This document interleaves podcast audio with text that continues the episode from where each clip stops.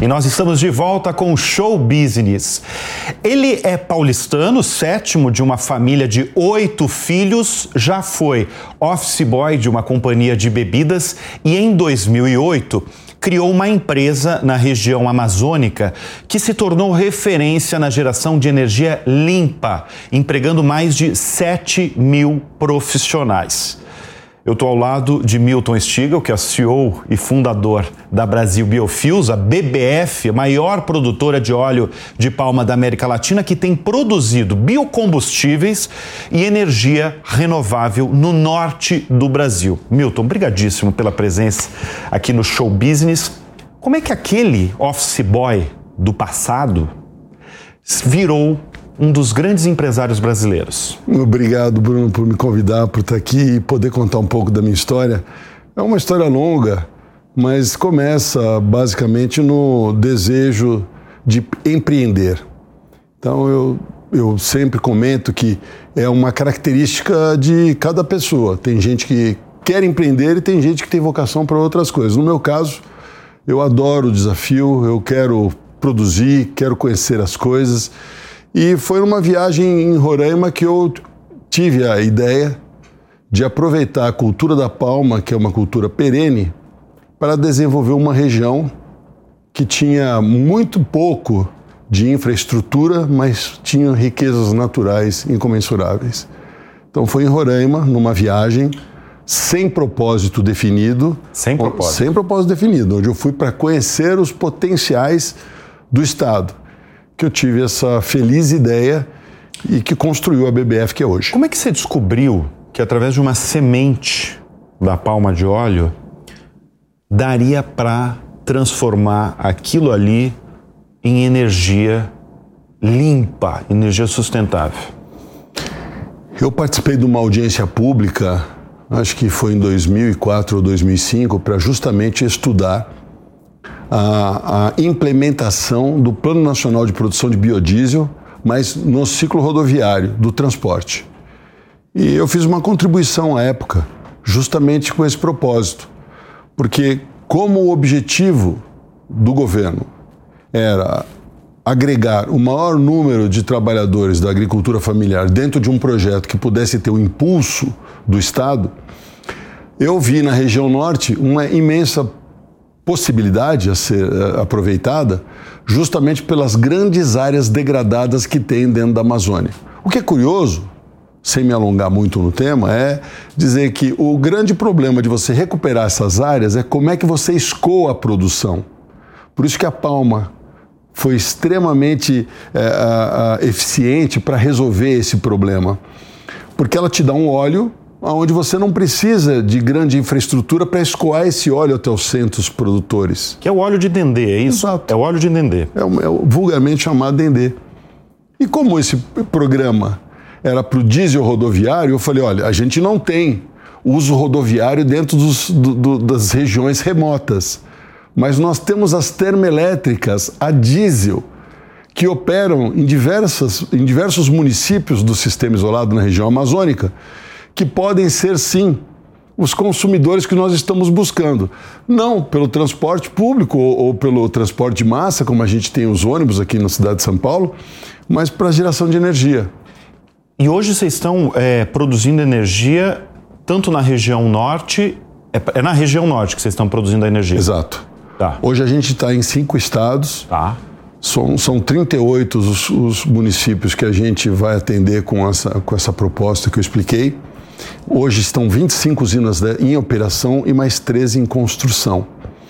Mas o, interessante é que você não precisa de nenhum tipo de subsídio, você não precisa de nenhum tipo de ação do Estado para desenvolver essa cultura, porque geralmente no sistema isolado, que é assim que se chama essas regiões onde a energia é produzida de forma individualizada, sem linhas de transmissão para poder fazer a, a circulação da energia produzida, você tem tarifas altas. Por quê?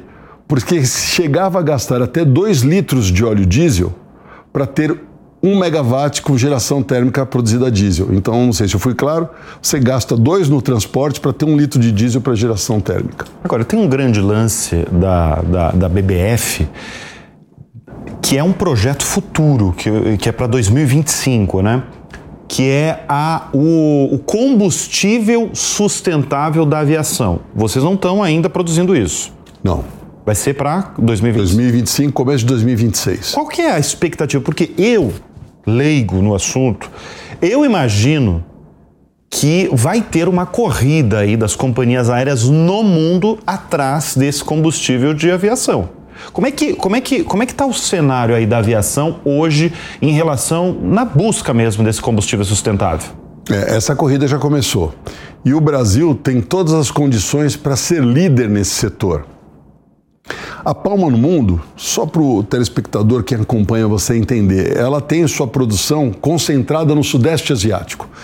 Três países, Indonésia, Malásia e Tailândia, produzem 90% de todo o óleo de palma consumido no mundo e é o óleo mais consumido pela humanidade. Então você vê que é um produto relevante. O ponto é que esses países têm de área plantada mais ou menos 18, 19 milhões de hectares. Nos idos de 2007 para 2010, o governo brasileiro construiu a melhor legislação para uma cultura no, na, agrícola que esse país já conheceu, que é justamente a cultura da palma. O que diz esse decreto que foi assinado pelo presidente Lula em maio de 2010? Que só pode plantar palma no território nacional em áreas antropizadas até dezembro de 2007. Então, o Código Florestal que ele regula o que você pode fazer de abertura numa propriedade rural. Então, no Sudeste, você pode abrir até 80% da área, Sul-Sudeste. No Centro-Oeste, você pode abrir até 65% da área. Na região Norte, que é a região amazônica onde nós estamos, você pode abrir apenas 20% da área para fazer uma cultura. No caso da palma, você não pode abrir nenhum hectare. Ou seja, você só pode plantar em áreas que foram devastadas, degradadas anteriormente. Então, olha a resposta que nós estamos dando para o mundo. Nós podemos, como você falou, atender a esse anseio das companhias aéreas em fazer a descarbonização do setor, sem sequer derrubar uma única árvore no Brasil e produzir o dobro que se produz hoje nesse, nesses países do Sudeste Asiático. Olha que quanto que oportunidade que nós temos. Em razão disso, a Vibra, que é a antiga BR distribuidora, em parceria com a BBF, está apostando justamente nisso, onde nós construiremos a primeira refinaria verde do Brasil, ou a biorefinaria, para produzir nela o diesel verde e o SAF, que é o combustível de aviação sustentável. Eles, diferentemente de outros combustíveis, não precisam ser misturados, eles podem ser usados na sua forma original, 100% nos, nos motores a diesel e também nas turbinas de avião. O método que hoje o mundo está adotando é que haja uma mistura de 50% para os voos comerciais, em até 50%.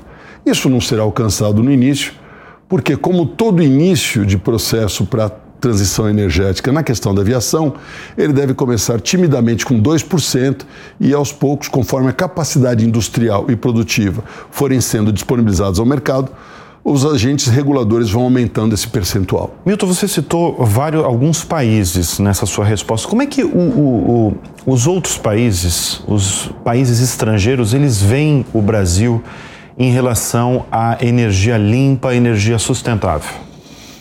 O, o, Brasil ele tem uma característica uh, bem diferenciada pela sua questão territorial, que é praticamente continental. O que nós temos aqui é justamente uma pluralidade de soluções, né? e o mundo está atento a isso. Então, hoje, a tecnologia para esses combustíveis de segunda geração que você citou na sua pergunta anterior, eles têm a possibilidade de serem produzidos através de óleos e gorduras, óleos vegetais e gorduras animais, que é o processo REFA. Mas a Europa e alguns outros países no mundo estão apostando em outras tecnologias, mesmo porque eles são pequenos em produção de óleo vegetal comparado com a necessidade que, por exemplo, a indústria aeronáutica necessita. Então, assim, todo o foco está voltado para o Brasil Porque aqui a gente pode produzir a biomassa, a gente pode produzir o óleo vegetal, a gente tem uma imensidão para ser des desbravada com a questão do hidrogênio verde, com a eletrólise. Então, assim, eu, eu tenho certeza que nos próximos anos vão entrar, vai entrar muito dinheiro na economia verde para o Brasil, porque é o país que vai assumir essa liderança. Eu, eu, eu, lembro agora da sua primeira resposta aqui no programa e você falou que você praticamente nasceu com essa veia empreendedora. E eu lembro de uma vez que você me falou que você nunca esquece uma algo que a sua mãe falou, uma frase que a sua mãe falou, que ela falou, abre aspas, vou até ler aqui, olha. Presta atenção, meu filho, porque 90% das pessoas no mundo não sabem por que acordam e nem porque vão dormir. Você sempre foi esse menino focado aí, que sabia muito bem que ao acordar tinha uma, uma, uma meta, um objetivo, e ao dormir também? É, isso é muito interessante. E eu devo isso aos meus irmãos mais velhos, porque quando você é o sétimo, você acompanha os mais velhos nos seus sonhos, nas suas frustrações, né? Então eu acompanho os meus irmãos entrando na faculdade, saindo da faculdade e depois enfrentando a vida. E muito daquilo que eles tinham como um sonho, parte consegue realizar, mesmo assim dessa realização, alguma coisa ainda vira frustração, porque não era como eles imaginavam. Então, assim, essa questão do propósito, ela é extremamente, foi, né, e é extremamente importante na minha vida, porque quando você faz aquilo que te motiva, que você gosta, que você entende assim, olha, eu sei porque eu vim ao mundo, eu me encontro pertencido a um propósito maior, numa conjunção de coisas, Bruno, que escapam do razoável, ou seja, escapam do humano transcende ao humano. E é assim que eu me sinto quando você faz a pergunta: como é que um cara de São Paulo vai para a região norte? Você tinha algum parente? Você teve alguma, alguma experiência de uma empresa que te transferiu para. Nada disso aconteceu. Não teve nada. Tem alguém na sua família que plantava palma, que produzia biocombustível? E eu digo para você: nada disso. Sua, qual que é a sua formação? Eu não sou formado em nada. Formado pela vida. Pela vida. Pela vida. Eu sou o único dos oito filhos da minha mãe que, tanto me orientou que não estudou, que eu não, não, não fiz nada. Agora, você está falando de São Paulo, né? Que você é aquele menino paulistano e tal. Como é que. Quando você chega em Roraima e vê aquela empresa sua, uma tremenda de uma usina, milhares de trabalhadores seus porque você é o CEO da empresa. Que que você, qual que é a tua sensação quando você vê essa cena? Você chega ali, que não é em Boa Vista, né? É uma cidade chamada São João da Baliza, uma cidade de 7 mil habitantes. Quando você vê essa cena da produção ali, qual que é a tua sensação? Eu lembro da minha mãe, porque foi aí que eu encontrei o propósito da minha existência. Eu preciso confessar que ao iniciar o projeto, eu tive inúmeras, inúmeras vezes onde eu desanimei, eu achei que não ia dar certo, eu achei que eu estava querendo pôr muita coisa dentro de um cesto e que eu não tinha capacidade para carregar esse cesto sozinho. Mas a vontade, né? A, a, a força assim que a gente encontra no olhar dessas pessoas que são muito simples de ser, mas têm uma força moral gigantesca sempre conseguiam me levantar a moral e eu via nessas, nessas pessoas o meu principal motivação para que eu não desistisse. Então é, é, é, interessante porque a região onde a gente está hoje com a matriz da empresa é a principal empresa, sem dúvida, mas eu, imagine o seguinte. É, vocês viraram os maior, o maior empregador, eu acho que ali da região. Do né? Estado. Do Estado. É, depois do governo, somos nós os maiores empregadores. Mas eu pergunto para você, e se eu tivesse desistido? Vejam, aonde essas pessoas estariam? Hoje, naquele município que você citou, São João da Baliza, que não tinha nada, hoje você encontra agência do correio, agências bancárias, academia de ginástica, hotéis, restaurantes, supermercado. Quando eu cheguei lá, isso não existia absolutamente nada. Então, é essa transformação que a gente consegue promover e, e, ela não acontece, Bruno, de, de repente, ela é uma coisa que é gradativa. E é justamente essa melhora de ambiente que fornece o combustível necessário para que você permaneça, seja resiliente e continue fazendo a sua parte. Agora, dessas andanças que você tem pelo Brasil, que você é paulistano, criado aí em, em um grande centro, na maior cidade da América Latina, de repente você cria uma empresa no extremo norte do Brasil. Eles estão muito mais perto de Miami do que de São Paulo. É verdade. Não é? Boa Vista está três horas de. Cinco horas de Miami. Cinco horas, Cinco de, horas Miami. de Miami. Muito mais do que São é. Paulo. É, quais as suas conclusões dessas andas? Porque você tem uma operação no Pará também. E você viaja muito, né, para o norte. Quais as suas conclusões? Porque eu acho que você conheceu o Brasil como, como poucos mesmo, né? Porque você saiu de um grande centro e foi, você vai com muita frequência ver as suas operações, né? Como é que é esse Brasil profundo? É de uma riqueza incrível. Olha, você falou o Pará. O Pará hoje é um estado de 1 milhão 250 mil quilômetros quadrados, tem 8 milhões de habitantes. Veja as riquezas minerais. Veja o que é a Companhia Vale e o que significa o Pará, né, a mina de Carajás, para Vale que está entre as maiores mineradoras do mundo. Depois você pega assim, a, a, questão de, a questão de preservação. O estado do Amazonas tem 90% da su superfície coberta com a sua floresta primária. O estado do Pará, se ele fizer todo o plano que o governador Helder quer para desenvolver a agricultura, ele ainda vai conservar 65% das suas florestas preservadas. Veja, 65%. Quando você vai a Roraima, praticamente é um estado intocado, não é? O Roraima não tem um agronegócio pujante. Tirando a, a, BBF e a soja, que agora iniciam engatinhar né, nos lavrados de Roraima, Roraima é muito, muito, muito tem um, uma característica bem diferente desses outros estados, porque ela tem um lavrado, ali uma deformação de bioma dentro do, do, do estado de, de Roraima, que, que oferece 1 milhão e 200 mil hectares para quem quer plantar soja, milho, trigo. E aí você vê quanto que o Brasil ainda pode oferecer ao mundo. Eu não estou falando só de recursos minerais, mas veja o petróleo, né? Que estão mensurando que é esse petróleo ali na costa do Pará e do Amapá pode ser maior que o nosso pré-sal.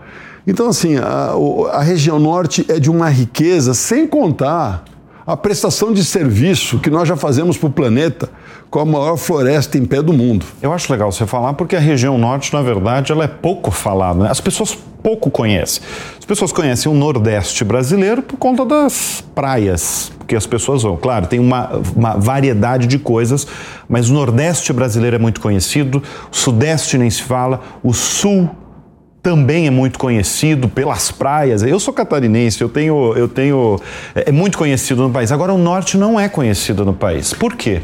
É, não é muito conhecido, mas todo mundo diz que conhece, porque todo mundo dá pitaco e dá palpites. E... Dá muito palpite. Muita gente palpita sobre, é, eu, sobre a região. Quando ali. eu estou viajando, principalmente para fora do Brasil, eu fico ouvindo as pessoas falarem da Amazônia e, e é incrível assim, a, a, a, contundência com que opinam, sem nunca terem pisado, sem nunca terem estudado, sem nunca ter conhecido a Amazônia. Então, a gente está falando aqui muito das riquezas e os cursos d'água e a água doce do mundo. 20% da água doce do mundo está naquela região.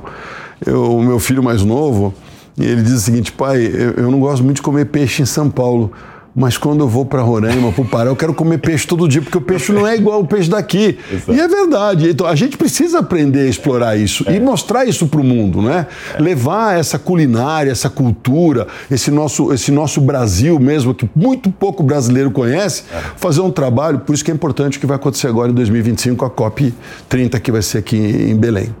Você tem dois filhos e você acabou de citar um dos, dos seus filhos. Quais são as maiores lições que você ensina para eles? É a humildade e a fraternidade. Eu sempre mostro para os meus filhos que eu só sou quem eu sou e eu cheguei aonde eu cheguei porque muita gente me ajudou, muita gente me apoiou e essa relação interpessoal entre as pessoas, ela precisa ser trabalhada a gente cada vez mais percebe uma, uma, um, um distanciamento, né? uma, uma, uma questão de individualizar as, as relações, mas de uma forma mais coletiva. Eu digo assim pelas redes sociais, né? Então você bota lá um negócio, ele não está dirigido a uma pessoa, você bota para todos os seus amigos.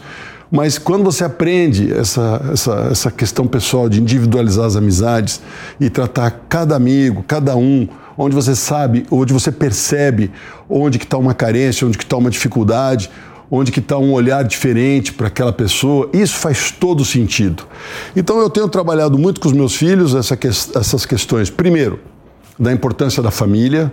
Segundo, da existência de um Deus que ordena tudo e da nossa subserviência perante esse Deus e das relações pessoais, porque ninguém faz nada sozinho, Bruno. Sozinho não se chega a lugar nenhum. Você é um cara muito religioso. Você já acabou de citar nessa, nessa, nessa sua última resposta. Qual que é o papel da religião e da sua crença em Deus nessa tua trajetória notável aí que a gente está mostrando aqui no show business? Ela é fundamental. Eu, de pequeno, citando a mesma mãe que você falou que fez essa provocação, do propósito, e eu sempre busquei esse propósito e completando a minha resposta para você, e eu vou dando ela aos poucos porque é muito profunda. E ela diz assim: peça inspiração, não é para um coach, não é para um professor, não é para o seu irmão mais velho e nem para sua mãe. Peça o propósito da tua vida para quem te deu a vida. Silencie e dobre os teus joelhos e peça a esse Deus Criador que te deu a bênção e a misericórdia da existência o que Ele espera na tua vida de você e ele vai te responder. Então, a, a, a, a resposta para a sua pergunta, agora, porque eu fiz uma, uma, uma interlocução com a pergunta anterior, é: o que eu posso levar dessa existência? Absolutamente nada. Veja a armadilha que é a vida. Se você tentar, de qualquer forma, qualquer coisa que você ganhe material, transportá-la ou fazer que ela fique fixa a você, o único resultado dessa busca vai ser frustração porque não tem nada que vá permanecer com você. Quando você perder a sua existência física, tudo que você acha que é seu ou que te pertence de alguma forma, direta ou indireta, ela vai transitar por outras mãos. Então, se você dizer assim, Milton, mas eu vou pegar aqui essa cadeira que eu estou sentado, e ela vai ser minha, eu vou te provar por quê. Porque eu vou pôr fogo nela e ninguém mais vai sentar nela. Eu digo, olha, isso também é uma bobagem, porque você está queimando alguma coisa que vai se transformar em outra coisa. E amanhã uma folha de uma árvore pela fotossíntese vai captar esse gás e vai começar de novo e alguém com essa árvore vai fazer uma nova cadeira. Ou seja, você não consegue levar absolutamente nada, a não ser o que você faz de bom e o que você faz de ruim. Então, essa é uma questão fundamental para dizer para você que, independente dessa ascensão econômica, empresarial que a gente está conversando aqui, isso não alterou em nada a minha existência, porque eu tenho o mesmo padrão de vida, eu moro na mesma mesmo, casa. Você mora na mesma casa do. Desde 1983, é faço tudo igual, não tenho absolutamente nenhum sinal de riqueza aparente, sou uma pessoa muito simples, não tenho casa de praia, não tenho casa de campo, não tenho barco, não tenho avião. Então você Mas como vê. Como é que você se diverte? Lendo, eu adoro ler. Lendo? É. Adoro estar junto com a minha mulher e os meus filhos que, que você gosta de ler? Eu leio de tudo. Mas durante a minha juventude eu li muitos clássicos, porque era uma recomendação dos meus pais. Mas hoje eu estou mais voltado para a espiritualidade. Então eu leio muito a obra do Francisco Cândido Xavier. São mais de 500 livros que ele deixou. Já devo ter lido uns 200, mas ainda tem bastante coisa para eu, eu aproveitar esse tempinho que me resta. E essa é a sua diversão, a, a leitura? Essa é a minha alegria. A sua alegria. Vou voltar à pergunta lá do começo da sua desse bloco, que é o lado empresarial, o seu lado empreendedor, que você falou que desde o começo você tinha essa gana aí de ser um empreendedor. O que, que precisa para ser um empresário de sucesso? Se a gente falar em, vamos falar assim, até em mandamentos do, do, do que o cara precisa para fazer sucesso nos negócios. Precisa de, de determinação, precisa de talento, precisa de anjo da guarda. Olha, essa palavra sucesso, ela tem assim uma, uma, uma, amplitude que talvez eu não consiga te dar mas resposta. Eu, eu estou te falando que você é um empresário de sucesso. É, é mas vamos fazer uma referência assim, já aproveitando o credo. Vamos imaginar que a gente tivesse há dois mil anos atrás junto, passando por uma região chamada de Gólgota. Lá a gente vê três cruzes, um do meio com certos sinais de tortura, de martírio muito superiores aos laterais. E a gente pergunta para quem é da região, porque nós somos somos viajantes e lá não pertencemos. O que, que aconteceu com aqueles três, né? Ah, são criminosos, foram condenados à morte e tal. Mas por que, que o do meio ali né, sofreu mais? Ele parece ter uma coroa de espinho, ele está pregado, não está amarrado, está todo cortado. Ah, não sei direito o que ele fez, mas acho que cometeu uns pecados terríveis. E nós vamos seguindo viagem dizendo assim: pobre daquele homem, né? Trinta e poucos anos, não casou, não conheceu o mundo, não teve filhos, uma vida derrotada do começo ao fim. Ainda escolheu os amigos, todos traíram, foi abandonado, ninguém defendeu a sua, a sua existência ao lado do, do, do, do seu sofrimento, do seu martírio, e vamos embora. Veja que análise: quem é o fracassado e quem é o homem de sucesso. Então fica aí a reflexão para quem está nos assistindo. Mas, assim, é, se, se colocar uma. Porque muita gente que assiste aqui o show business gosta de saber aí alguma lição. Você não tem uma lição de, assim, do, do, do segredo mesmo, por exemplo, você comanda aí 7 mil profissionais. É, e, e é curioso porque às vezes a gente tem dentro da companhia, pouca gente sabe disso, porque não é uma empresa que emprega muito só porque é do setor agrícola. A gente tem várias indústrias, são três indústrias de esmagamento, são diversas termoelétricas, dezenas de termoelétricas, tem ah, plantas de biodiesel, assim, e você tem lá os engenheiros químicos, engenheiro elétrico, engenheiro mecânico, engenheiro, e, os, e toda a minha diretoria você tem lá um, um, profissionais que são altamente classificados, né?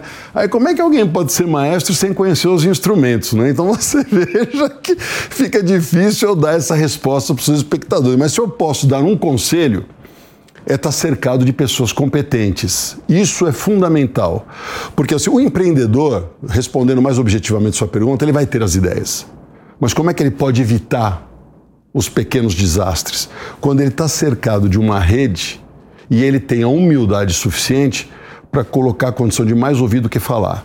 Então é isso que eu faço dentro da companhia. Eu tenho as minhas ideias, né, como essa, essa planta de HVO e diesel verde, mas eu trouxe os melhores profissionais para me assessorarem, para me dizerem, olha, qual é o caminho que eu devo percorrer, qual é o parceiro que eu devo evoluir e de que forma que nós vamos conduzir esse processo.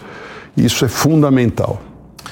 Milton Stigl, CEO e fundador da BBF, eu quero te agradecer. Parabéns pela essa trajetória aí notável que você tem é, profissional e pessoal também, porque a gente fala muito do profissional aqui, mas o pessoal também tem que ser parabenizado.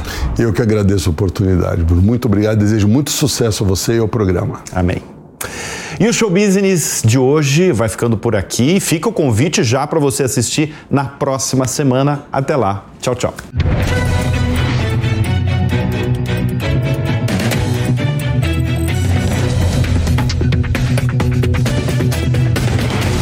Grupo BBF. Há 15 anos, descarbonizando a Amazônia.